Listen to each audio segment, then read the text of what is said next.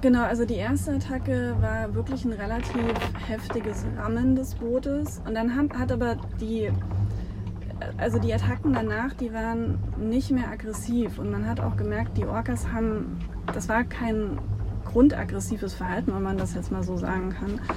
Ähm, aber es waren insgesamt fünf Tiere, zwei größere und drei kleinere. Ähm, und die zwei größeren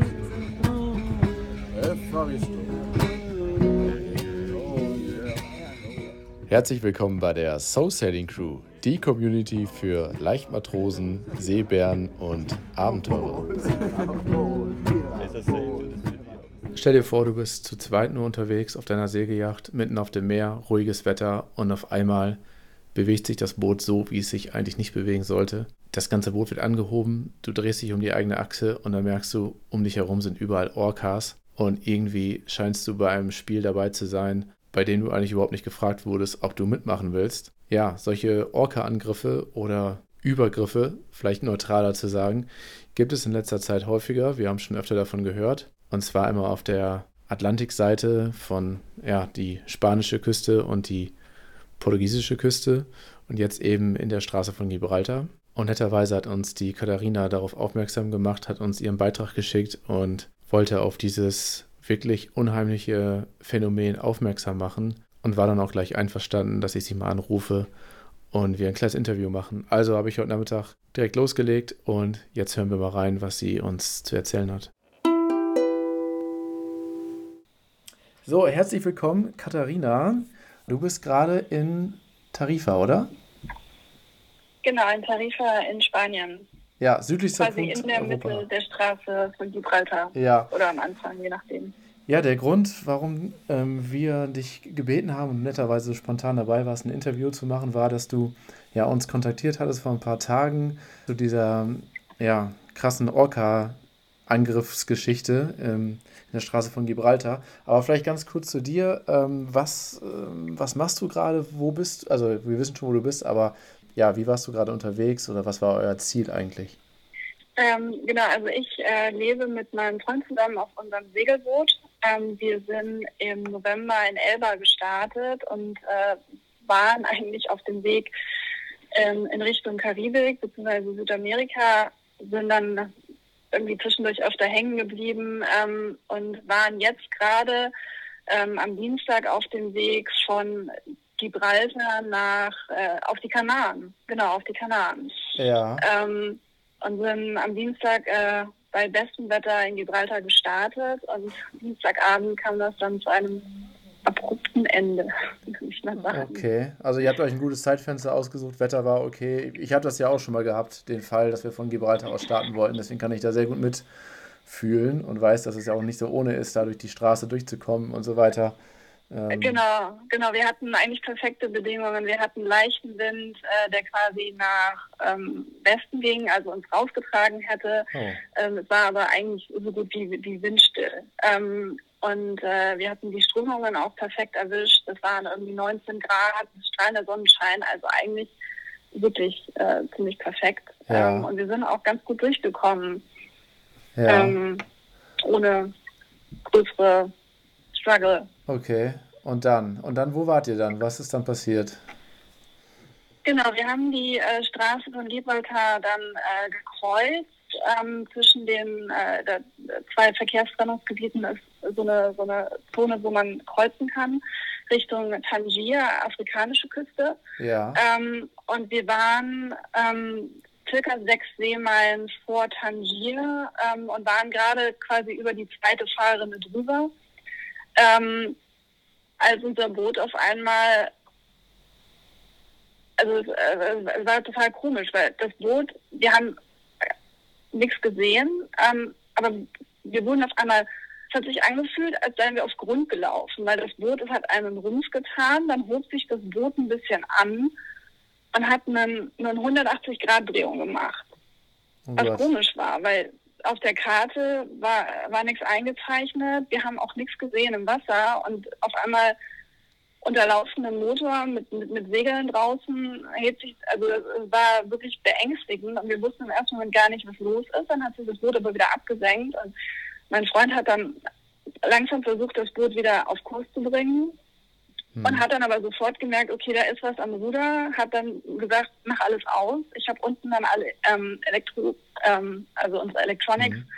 alles ausgeschaltet, äh, den Motor ausgemacht ähm, und dann haben wir auch schon äh, die Orcas gesehen. Und, okay, das und ist ja spannend. Dann, wieso, Entschuldigung, äh, wieso hat er, wieso hat er gesagt, dass, dass ihr alles ausmachen soll? Hatte er ja schon sofort vermutet, dass das äh, was mit Orcas zu tun hat?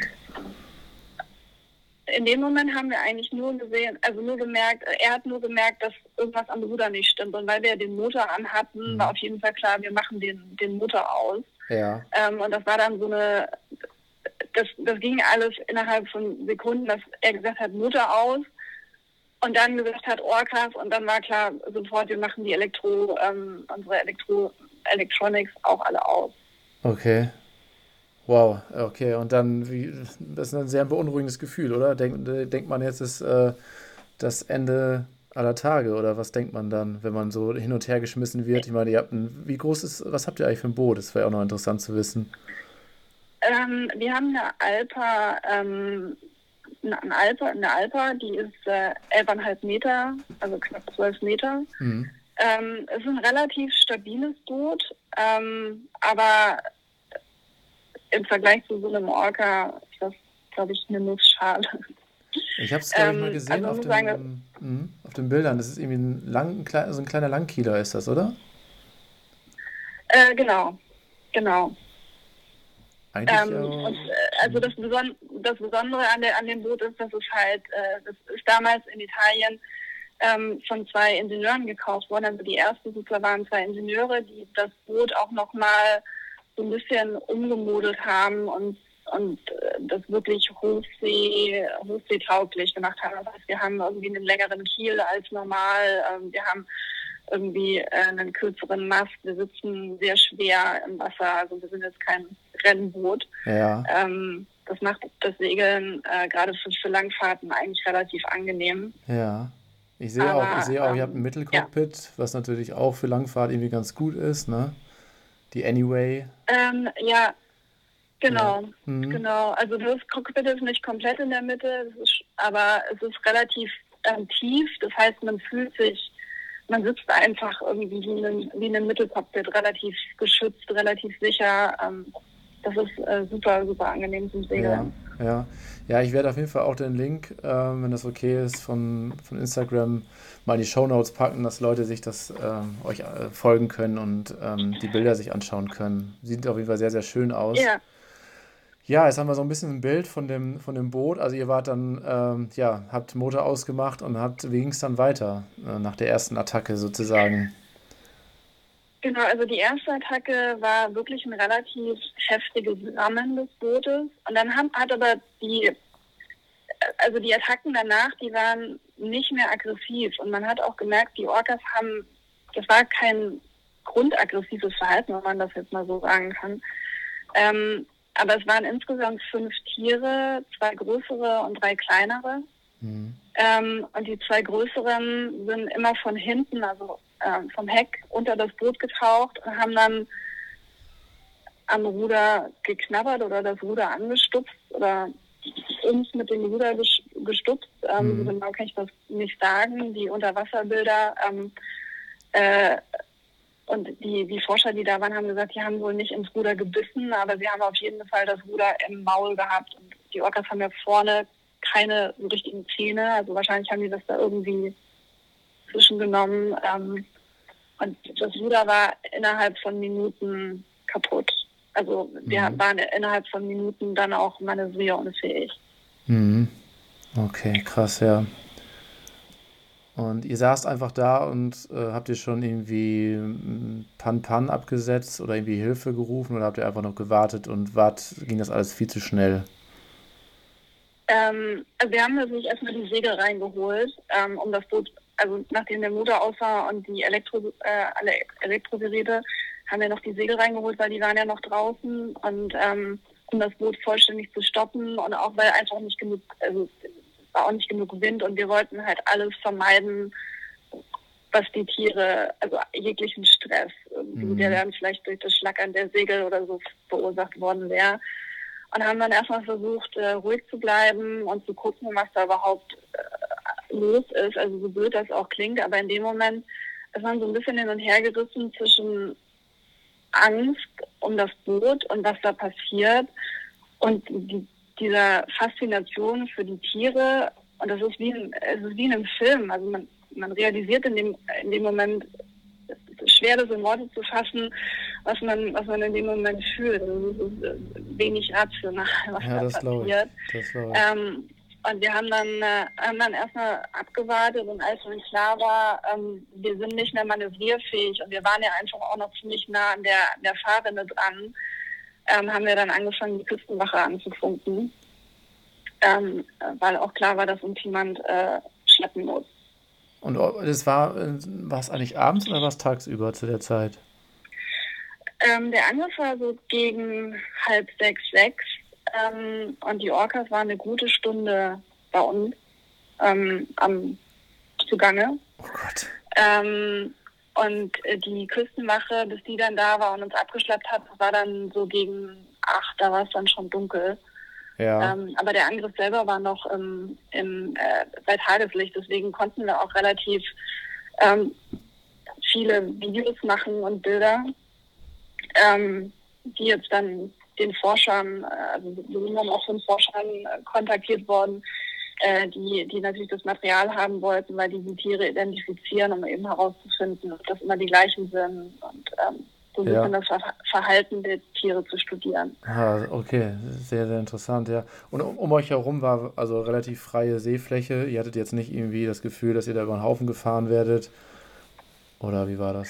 Nee, wir hatten, wir hatten eine, eine ähm, etwas kritische Situation noch. Ähm, das Problem war, dass die Küstenwache nicht geantwortet hat. Also die afrikanische Küstenwache hat gar nicht geantwortet, die spanische erst auch nicht. Und dann haben wir irgendwann in die Straße von Gibraltar an alle Schiffe gefunkt, ähm, um einfach zu sagen, hey, wir sind hier, wir, wir können nichts machen ähm, und wir brauchen irgendwie Hilfe. Ähm, und dann ist ein Tanker ähm, quasi so ein bisschen aus der Fahrrinne, also an, an, an den Rand der Fahrrinne gekommen und wir haben gedacht, äh, der fährt uns jetzt gleich über den Haufen und sieht uns nicht. Ähm, und da hat es sich dann aber herausgestellt, dass er eigentlich nur gekommen ist, um quasi zu gucken, mhm. ähm, ob er uns helfen kann oder ob uns mittlerweile schon irgendjemand geantwortet hat, ah, okay. holen kommt. Also es hat sich dann auch geklärt, aber im ersten Moment sieht man also relativ mit kurzem Abstand so einen Riesentanker auf sich zukommen und äh, ja, das war, war dann nochmal aufregend. Erstmal nicht beruhigend, ja. Ähm, aber von der Theorie her, vielleicht wart ihr so weit weg von der spanischen Küste, dass die Küstenfunkstelle euch äh, vielleicht gar nicht gehört hat? Oder ähm, ähm, das kann sein. Also die haben auf jeden Fall sofort reagiert, als wir dann an alle Schiffe gefunkt haben und gesagt haben, wir sind manövrierunfähig. Dann kam dann auch sofort die Antwort von der spanischen Küstenwache.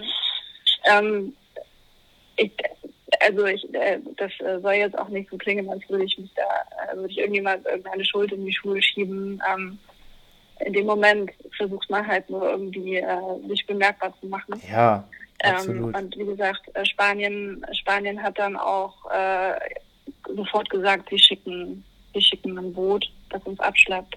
Ja. Ähm, also das ging relativ un, unkompliziert. Okay, also eine Stunde lang wurdet ihr dann, wart ihr noch Spielball von den Orcas, aber ihr habt jetzt nicht das Gefühl gehabt, ähm, dass es irgendwie dann noch kritisch für euch ist oder, ähm, oder was haben die noch die ganze Zeit dann gemacht mit euch? Also ähm, sie sind halt immer wieder zum Ruder getaucht und unser Ruder ist zumindest so, wie wir das bis, also jetzt im Moment mit den Wasser Unterwasserkameras ähm, uns angucken konnten, ähm, verbogen und zwischen, also an den, an den Bug quasi gekeilt, sodass wir es gar nicht mehr bewegen können. Und wir mhm. haben halt immer wieder das Ruder angestupst, sind aber auch teilweise quasi vor, äh, vorne Richtung Bug geschwommen und haben einfach das Schiff runden drehen lassen ähm, und damit gespielt. Und ähm, das war, das war insofern äh, beruhigend, weil man gesehen hat, okay, die Tiere sind halt nicht aggressiv. Auf mhm. der anderen Seite, wenn man also sechs, wenn vier oder sechs Tonnen mit einem spielen, ist es auch irgendwie nicht so cool. Ähm, und wir haben halt die ganze Zeit einfach nur gebetet, dass sie das Ruder nicht abreißen oder den Propeller dann angreifen ähm, und uns ein größeres Loch ins Boot machen. Also wir haben jetzt auch ein kleines Leck ähm, vom Ruderschaft, ähm, wo Wasser ins Boot kommt. Das ist alles nicht dramatisch. Die Bilgepumpe kriegt das irgendwie ganz, ganz locker hin. Also es wird kein bedrohlicher Wassereinbruch, aber es ist halt Wasser im Boot und das ist immer so ein, ähm, das möchte man ja nicht haben. Ja, ähm, ja. Und das war dann wirklich unsere größte Angst, dass sie dann irgendwie gelangweilt sind und sich dann das nächste suchen. Ja, Wahnsinn. Ja, man ist ja schön, dass man weiß, dass, dass sie es vielleicht äh, in bester Absicht und spielerischer Absicht tun, aber ähm, ja, das kann natürlich auch ganz andere Folgen haben. Mit Delfinen ist es ja auch so. Es kann ja auch mal unangenehm sein, wenn die dann mit Tauchern spielen und die dann mal eben so 50 Meter unter Wasser ziehen oder so. Kann ja schon durchaus gefährlich ja. werden. Ja, und ähm, ja, wie ist es dann, wie ist dann weitergegangen? Also die Videos, das fand ich gerade noch sehr spannend, die habt ihr nicht hochgeladen, die wolltet ihr erstmal nicht äh, veröffentlichen wahrscheinlich, ne?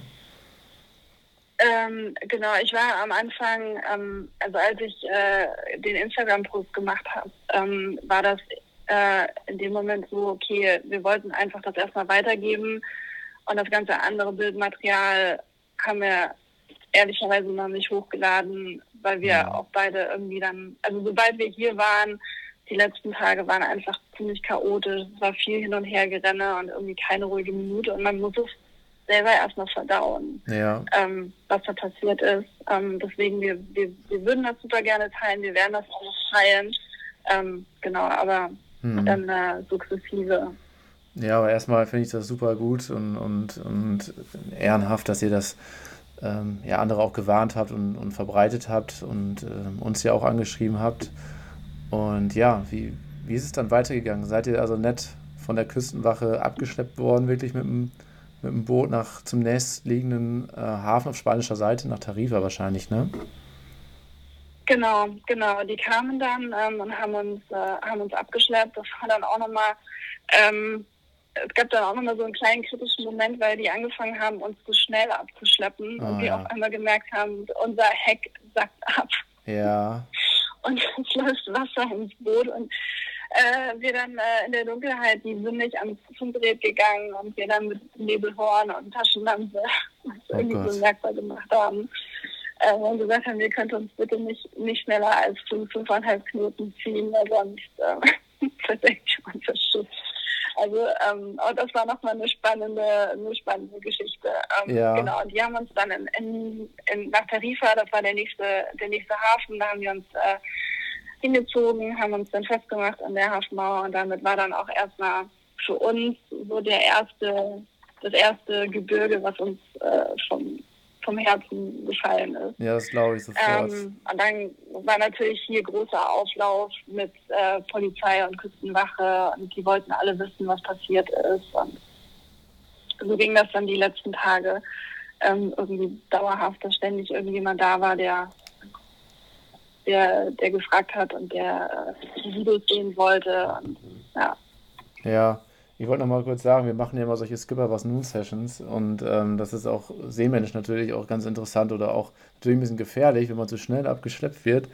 Äh, also Boote können ja förmlich auseinandergerissen werden, wenn die keine Gleiter sind und dann über die Rumpfgeschwindigkeit hinausgezogen wird. Das ist gar nicht so unkritisch. Ne? Also ich hoffe, ihr hättet da ja. die Möglichkeit oder hättet die Möglichkeit gehabt, den, den Tampen noch irgendwie loszuwerfen, äh, die, die Abschlepptrosse oder so.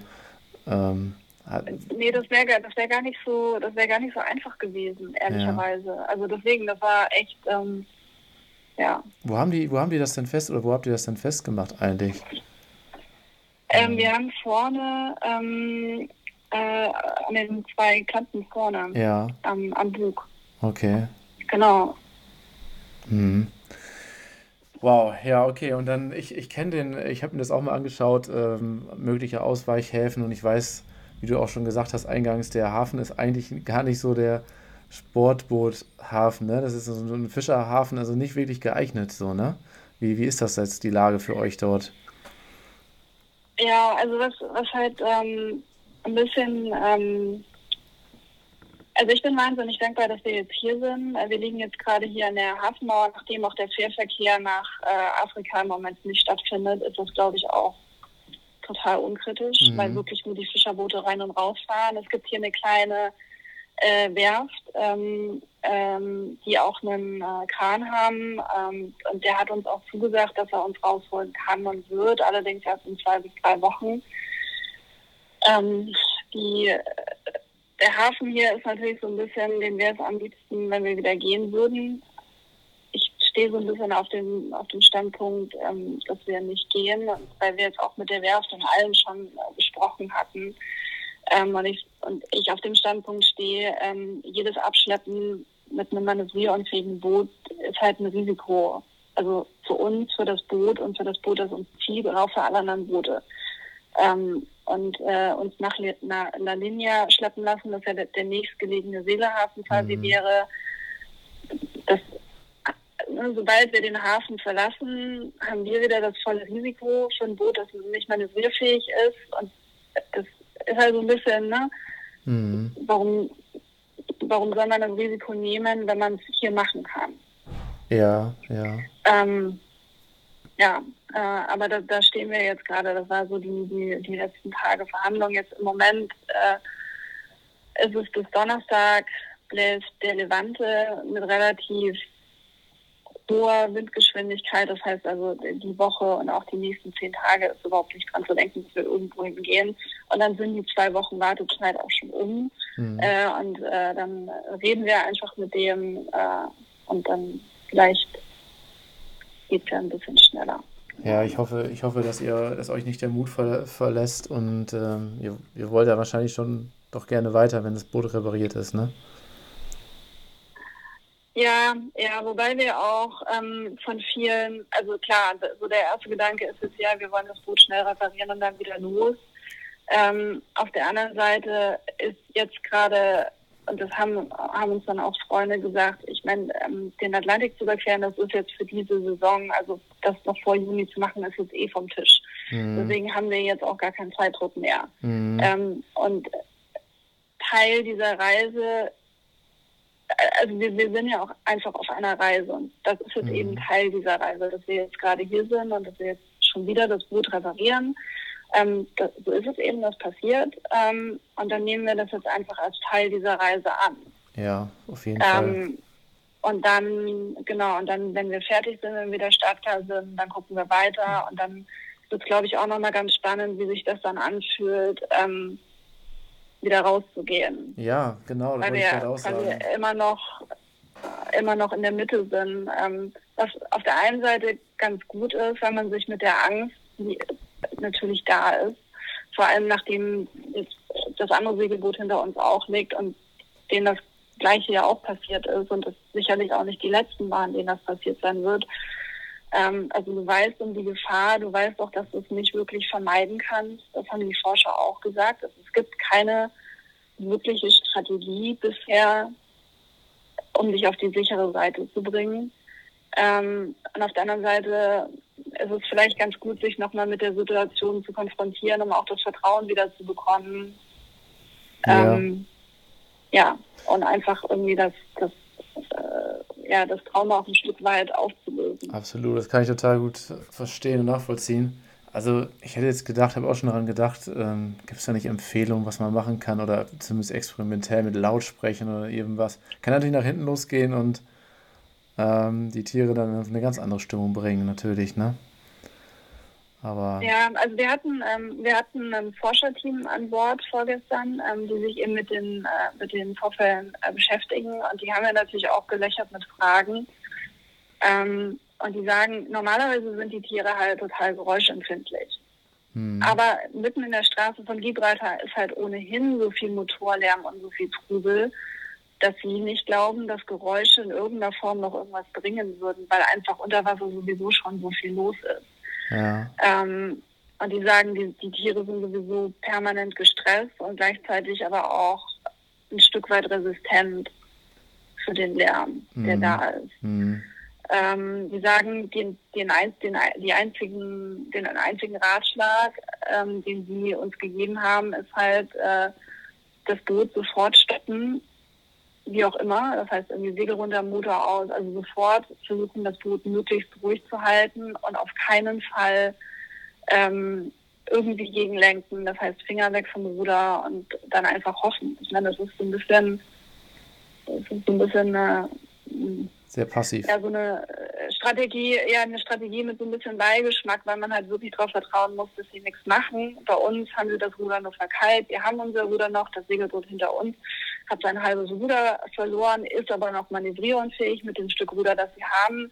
Es gab Fälle, wo sie das Ruder komplett abgerissen haben. Es gab aber Fälle, wo sie auch relativ schnell davon abgelassen haben, nachdem sich einfach nichts mehr bewegt hat, hat und die Segler dann ganz normal weiterfahren konnten.